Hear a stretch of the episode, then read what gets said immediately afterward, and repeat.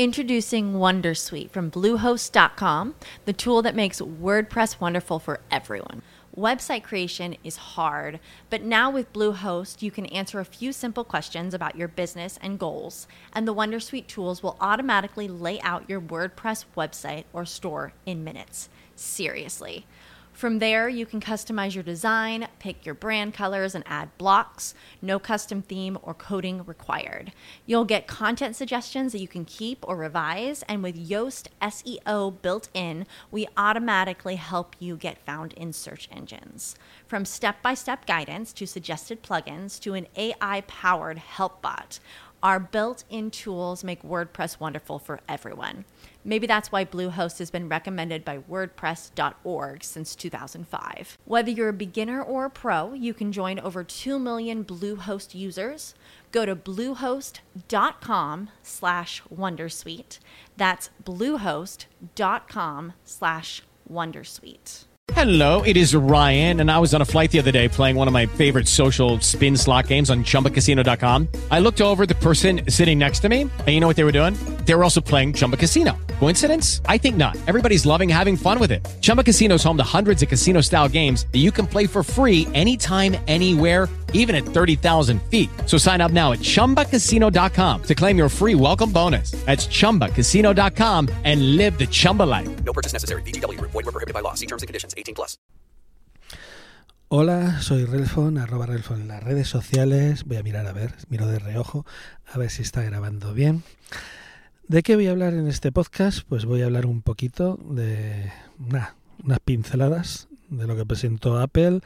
Ya sé que fue hace, hace tiempo y tal, pero ya quería dar mi opinión sobre lo que presentó. Y voy a hablar más que nada de lo que me han parecido físicamente, que he podido estar tocando los Mac de 14 y 16 pulgadas. No me lo he comprado, ¿no? no me he gastado los billetes, simplemente los he estado probando.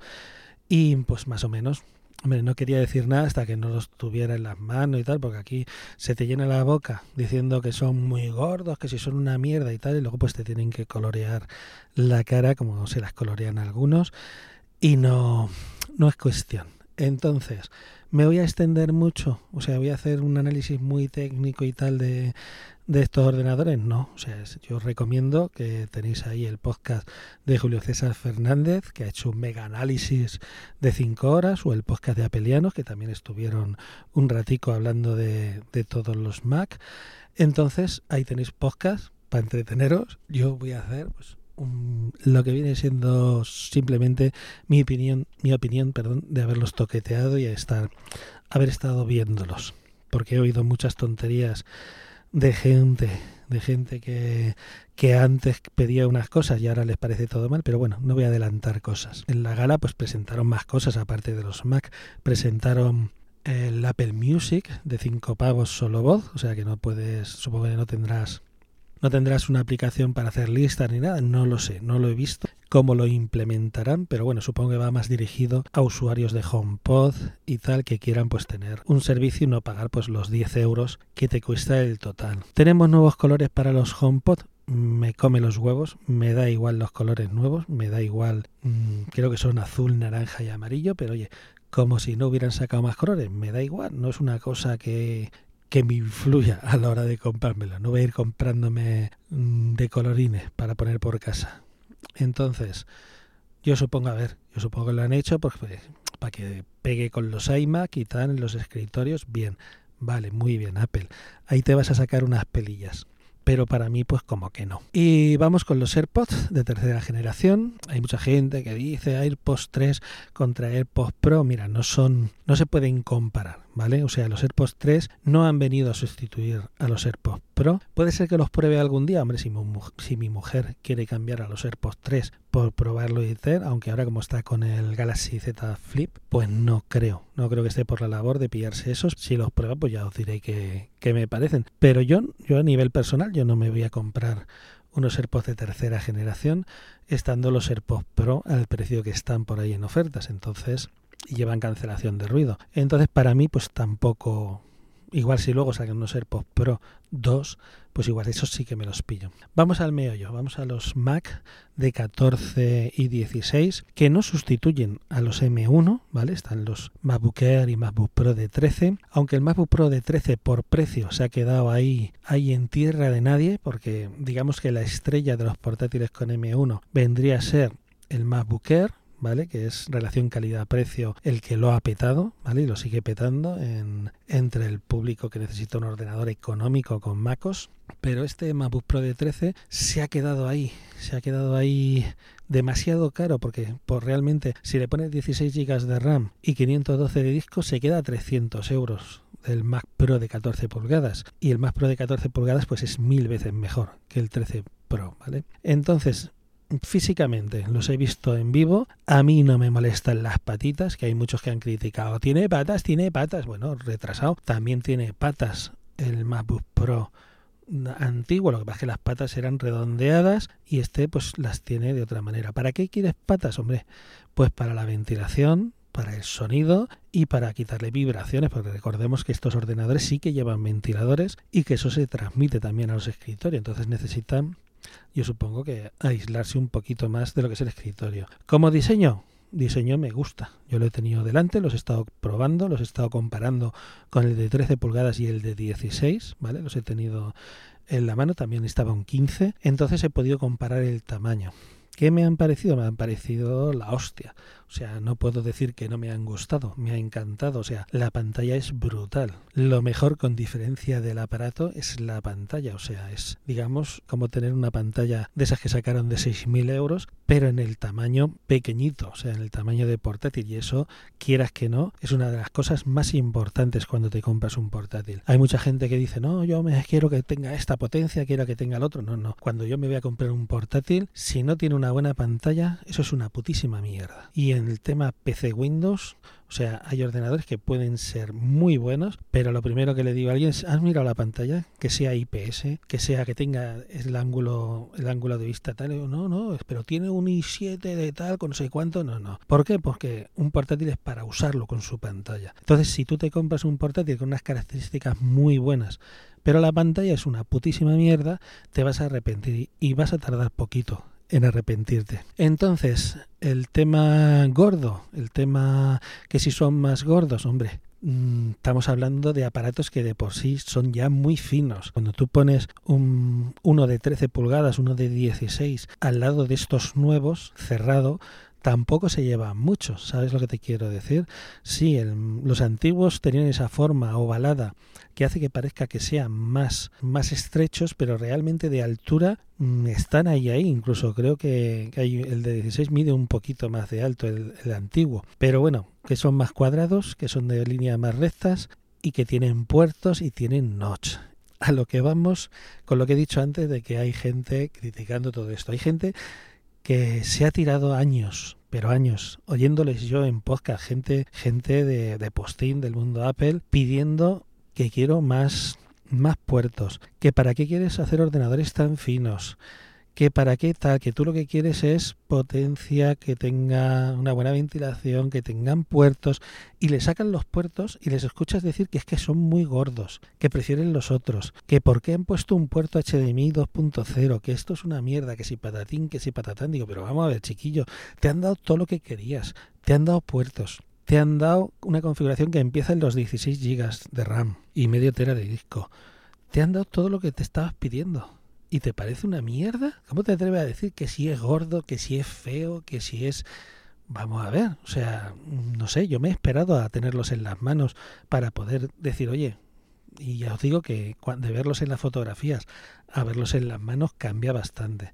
Entonces, ¿qué es lo primero que ves cuando tú abres el de 14, que os voy a decir que es el que, el que más me gusta a mí? Tú abres ese 14 pulgadas al lado de un 13 pulgadas, pues parece que tienes al lado un, un televisor de tubo. O sea, cuando abres ese monitor y lo pones al lado del MacBook Pro de 13 pulgadas, pues da un poquito de vergüenza con esos marcazos que tiene. Lo que más se nota es que han quitado marcos. En los laterales te han quitado los marcos, te han puesto un notch, pero te han quitado marcos. O sea, es que, vale, que puede ser que no te guste, que no me gusta, porque no sé qué, porque lleva el notch, vaya mierda el notch. Chiquillo, O sea, lo estáis mirando al revés, que yo entiendo que cada uno puede opinar lo que le dé la gana. Pero a ver, o sea, realmente te han dicho, mira, vamos a quitarle margen a todo el ordenador, vamos a dejar los marcos muy finitos y le dejamos ahí en medio un trocito con las cámaras. ¿A mí me molesta el notch cuando lo he estado usando? No. Me parece bien ese extra de pantalla, aparte de que ha crecido la pantalla, ese extra de pantalla que me han quitado de, de marcos donde se sube la barra la barra se sube arriba y realmente me está dejando toda la pantalla para trabajar con ella, hombre, pues a mí sí, a mí sí me parece bien. Que la gente dice que es que es total, ya verás cómo luego se arrepienten y lo quiten. Bueno, el caso es que te lo ha puesto. Y cuando Apple te vacila, tú te callas y lo asimilas. Si quieres el último ordenador y lo quieres con la potencia y con todo lo que lleva, te vas a tener que comer el notch.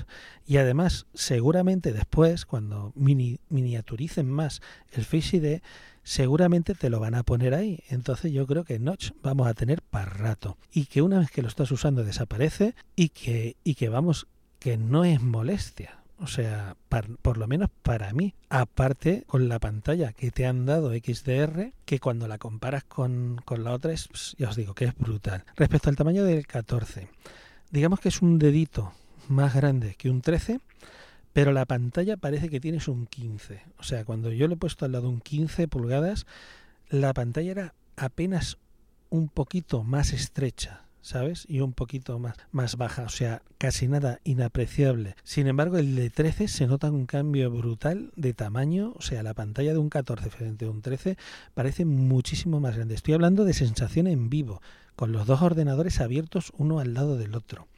El 16 se nota menos. El 16, cuando abres el 16 nuevo y al lado tienes el 16 antiguo, se nota que hay un poco más de pantalla, se nota que tiene un poquito más de pantalla el 16, pero el cambio brutal, ya os digo, que ha sido del 14 al 13. Respecto a la potencia, eh, bueno, ya tenéis mm, los programas que os he recomendado antes, el de Julio César Fernández y el de Apelianos, que ahí podéis ver todas las características. En principio, para un usuario pro normal de todos estos que dicen que antes necesitaban el de 15 y tal, yo creo que con el de 14 o el de 16 básico les sobra ordenador por todos los lados. Estamos hablando de que el 14 básico lleva el 8 núcleos con 14 de gráfica, que ya dobla en potencia gráfica al M1 y que en el de 16 tienes la versión completa. Si tú quieres en el 14 la versión de 10 cores y 16 de gráfica, tienes que pagar 270 euros más. ¿Recomiendo un Pro Max en el de 14? Hombre, pues no porque se calienta un huevo. ¿Qué quiere decir? Que si tú te compras el básico, el 14 M1 Pro, no, seguramente no tengas problemas, ¿vale? Vas a tener un rendimiento, o sea, bastante mejor que el que tiene el M1 porque tiene el doble de potencia gráfica, pero no vas a tener problemas de sobrecalentamiento. Sin embargo, cuando ya le metes 16 24 o 32 núcleos de gráfica. Yo creo que con 16 aún iría bien. 14 16 no hay mucha diferencia. Pero ya con 24 y 32 núcleos de gráfica, ese ordenador se, se, calienta, se calienta y no rinde igual que el 16. Entonces, si necesitas la potencia gráfica del Pro Max, porque recordemos que del, del M1 Pro al M1 Pro Max, la diferencia real es la capacidad gráfica. O sea, bueno, aparte de los decodificadores dobles de vídeo y estas cositas que te han puesto extras, pero realmente la diferencia fuerte, fuerte, fuerte es que pasa de 10, 16 pasas a 24 y 32 núcleos de gráfica. El M1 a mí se me queda corto de potencia gráfica, entonces con un M1 Pro, el básico, el de 2250, ponte que le pones el de 10 cores 16, 2500 euros, te sobra aparato por todas partes. Si sale alguna oferta del de 10 cores te sobra aparato por todas partes. El de 16, pues para todos mm, suele bastante con el básico, que ya lleva la gráfica de 16 núcleos. Que necesita gastarte los billetes y pillarte el Pro Max, que ya parte de 32 GB de RAM, que ya puedes ponerle 64 GB de RAM y que ya tienes la gráfica de 32 núcleos. Es un pastizal y ya tienes que tener ser muy específico. Entonces yo para un portátil no lo veo, o sea, no veo, o sea, aparte de que el de 14 pulgadas se te va a calentar. Entonces si quieres el Pro Max, yo te recomendaría el de 16 para un uso un poquito exigente con gráficos el básico, ya es bastante mejor que el M1, porque os digo que el M1 es una bestia, pero a mí se me queda corto de potencia gráfica. En cuanto estás haciendo streaming con varias fuentes de vídeo, tienes que hacer, se nota que, que le falta un poquito. Lo solucionarían 14 o 16 núcleos, hombre, pues de sobra. Estamos hablando de que pasas de 21.000 puntos de potencia gráfica a 40.000, o sea, estás doblando la potencia gráfica. Entonces, ¿merece la pena el salto del M1 Pro al Pro, perdón, del M1 al M1 Pro? Hombre, si estabas esperando ese extra de potencia gráfica, sí. Si tú estás pensando en gastarte los 1.700 euros o 1.800 que te cuesta el 13 pulgadas del M1, hombre, pues por 300 euros más te pillas el básico del M1 Pro. Así que nada, esa es mi opinión. Me han gustado mucho. A mí me da exactamente igual el notch. La pantalla es una brutalidad, lo bien que se ve y lo buena que es. Eh, la velocidad de los discos también las patitas, a mí me gustan las patitas, me da lo mismo que sea gordito, me da igual que el HDMI sea 2.0, porque vamos a ver, el HDMI. El M1 lleva HDMI 2.0. ¿Por qué? Porque ya te han puesto las dos salidas USB-C y te han dicho que usted quiere usar dos pantallas 5K o una pantalla 6K. Usa la salida Thunderbolt 3. La HDMI te la ponemos 2.0. Entonces, ¿qué, escándalo hay ahora con que el MacBook Pro, estos con los procesadores Pro y Pro Max, lleve una salida HDMI 2.0 en vez de una 2.1 o superior. Si no es la idea de Apple que tú uses esa salida HDMI, yo no creo que ningún profesional del vídeo vaya a conectar una pantalla 6K o 8K, la vaya a conectar a la salida HDMI usará un cable USB-C o un cable DisplayPort. Que yo sepa, ninguno se le ocurre usar la salida HDMI porque es que se ve peor. Entonces no entiendo que gente que, que, antes decía que querían salidas, ahora están diciendo que vaya mierda que lleva un HDMI 2.0 en vez de mirar que el resto de cosas del portátil es la polla. Así que nada, me despido aquí vuelvo a decir, esta es mi opinión, o sea, no es, no estoy diciendo que el que opine que es una mierda, no, es muy respetable. Yo digo que a mí me han encantado y que, vamos, o sea, con los ojos cerrados, o sea, es una brutalidad de portátiles. Ya veremos qué sacan cuando sacan el iMac, que tenemos ahí en el grupo a Paco esperando el iMac, o si dicen que van a sacar un nuevo Mac Mini con con el procesador este, ya veremos. No, yo no creo que este año saquen nada y ya veremos el que viene. Así que nada, gracias a todos, soy Relfon y nos escuchamos en el próximo podcast. Lucky Land Casino asking people what's the weirdest place you've gotten lucky? Lucky? In line at the deli, I guess. Aha, in my dentist's office. More than once, actually. Do I have to say? Yes, you do. In the car before my kids' PTA meeting. Really? Yes. Excuse me, what's the weirdest place you've gotten lucky? I never win and tell. Well, there you have it. You can get lucky anywhere playing at LuckyLandSlots.com. Play for free right now. Are you feeling lucky? No purchase necessary. Void where prohibited by law. 18 plus. Terms and conditions apply. See website for details. En Sherwin Williams somos tu compa, tu pana, tu socio, pero sobre todo somos tu aliado. Con más de 6.000 representantes para atenderte en tu idioma y beneficios para contratistas que encontrarás en aliadopro.com. En Sherwin Williams somos el aliado del pro.